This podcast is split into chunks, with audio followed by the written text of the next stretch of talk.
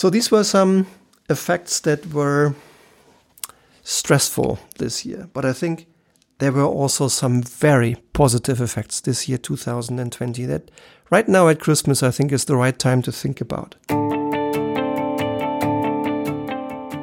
Christmas, a festival of love and humanity. Welcome, Lightwolf.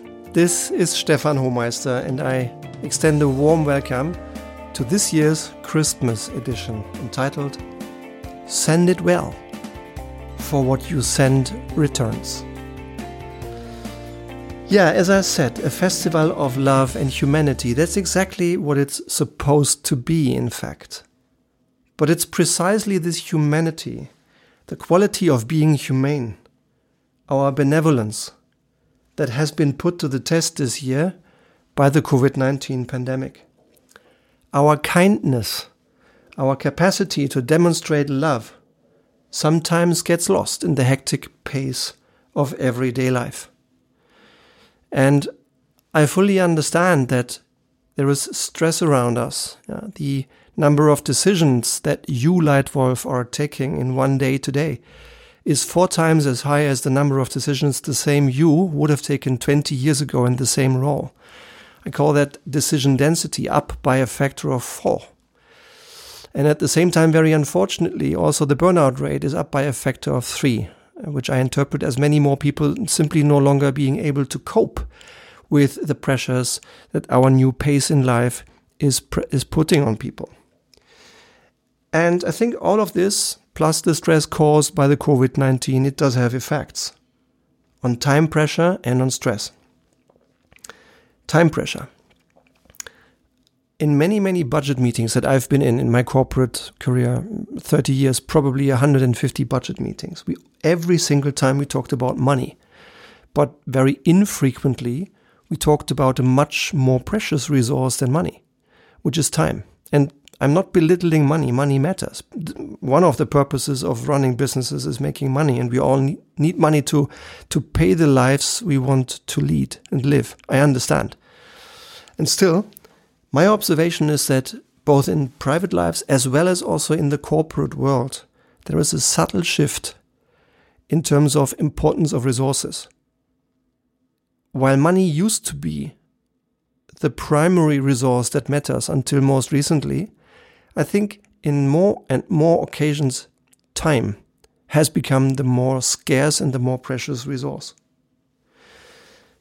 And that reminds me of a truly touching TV commercial that I've just seen the other day. And only at the very end of this commercial, I realized, because only then the branding appeared, I only then realized that this is a TV commercial from a German uh, retailer called Edeka. I think it's a wonderful piece of.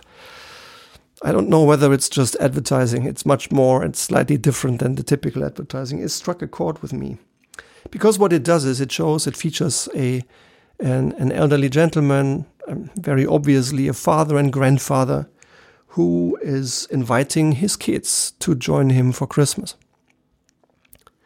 However, one child after another tells him that they very unfortunately won't be able to see him for Christmas this year because they don't have the time and they are also stressed.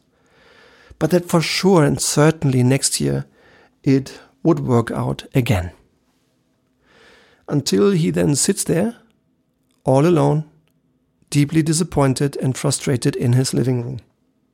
And then decides to do something very provocative and very creative. He publishes his own obituary and invites everyone to his funeral service. And guess what? For that instance, one after the other, and ultimately every single one of his kids and grandchildren is showing up. And then suddenly seeing, ah, granddad has not died. He has not passed away. He's still alive. He just used this trick to make us come. And that just made me stop and think. And I said, what, what a sad, what a sad environment where you have to die before people have time for you. That's the one thing that touched me in terms of time pressure. And you suffer from it, I guess, at times. I do. Everyone does. The second thing I've seen this year is stress. And probably it's not necessary to avoid each and every little bit of stress. As my son Niels just shared with me yesterday, um, there seems to be research suggesting that low to medium levels of stress are in fact quite good uh, and quite a good balance to strike between performance and well being. So it's not about that, but it's of course avoiding high stress for too long because that just kills every motivation, kills fun in life, and may ultimately even kill lives. So it's important that we, we manage our stress. And people stress themselves. And some people stress themselves so much that they then start stressing others as well. Because you signal with your behavior, you signal how you feel, and what you send returns to you. Because these people sometimes end up sending stress signals. These spread to the environment and returns as further stress. That reminds me of a moment when I had that chat with a, a Swedish woman in a leadership program two years ago when in the final one-on-one coaching half a year later she said you know what stefan? I just made a choice not to send any stress signals anymore.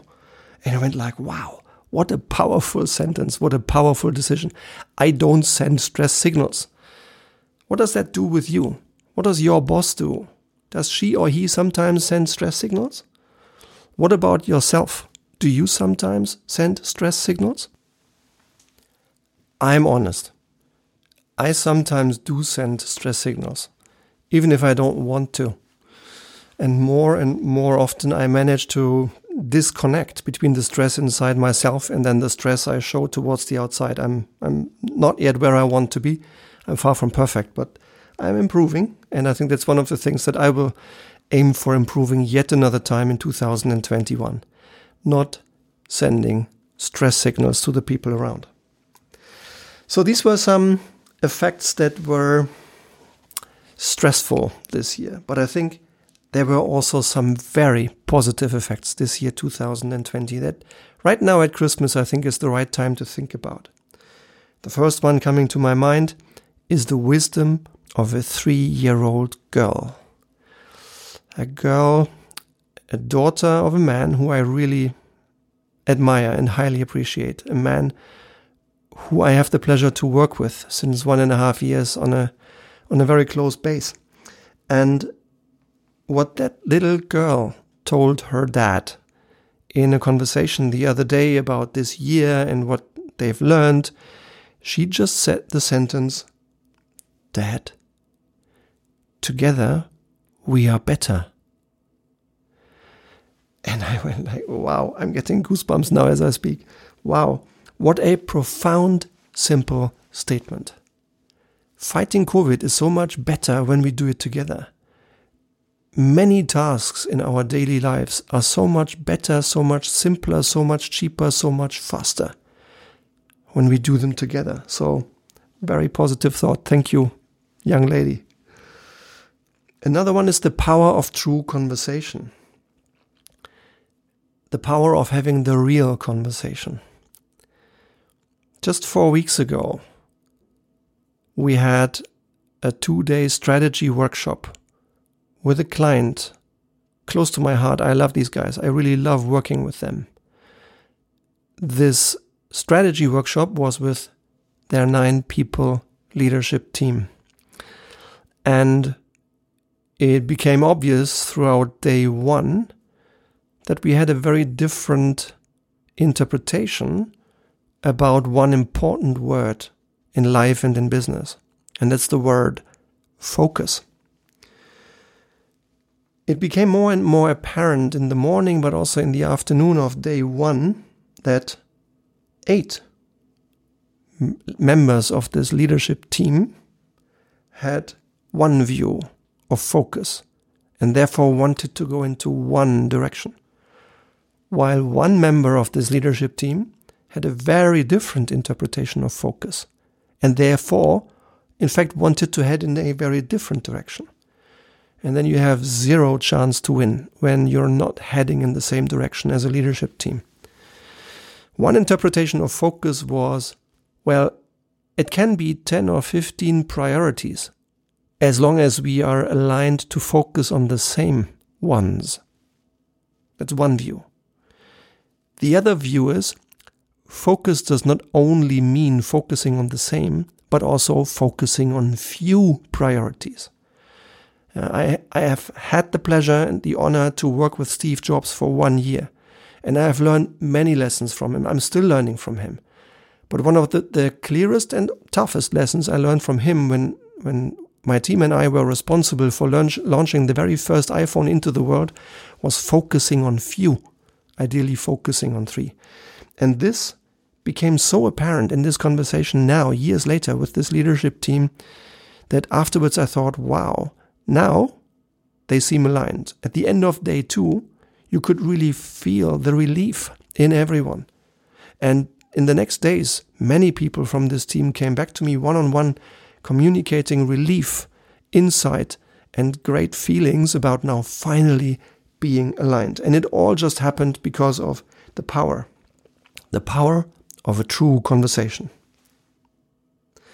Another one is leadership development. More and more companies, more and more teams and individuals are investing money and, more importantly, time into developing modern leadership, into developing themselves into the leader they want to become and they can become and they will become. That's great to see. Listening. One of the red threads throughout this year was listening.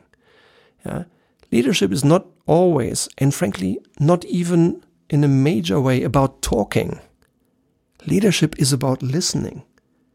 And listening is not just waiting to talk, waiting until it's my turn to talk. No, this is not listening. And leadership is not only hearing what others say. Real leadership is feeling what others mean. Being there for the other person. The core of good leadership is not doing things right or doing things well than yourself the core of good leadership is helping others do what's right. And in doing so, we need to be there for them. We need to help them rather than ourselves. And to do this, it is not about giving what you like to give, but it's about giving what they need. Therefore, my final word today give joy for Christmas. Give joy in the new year because what you give comes back to you. Merry Christmas.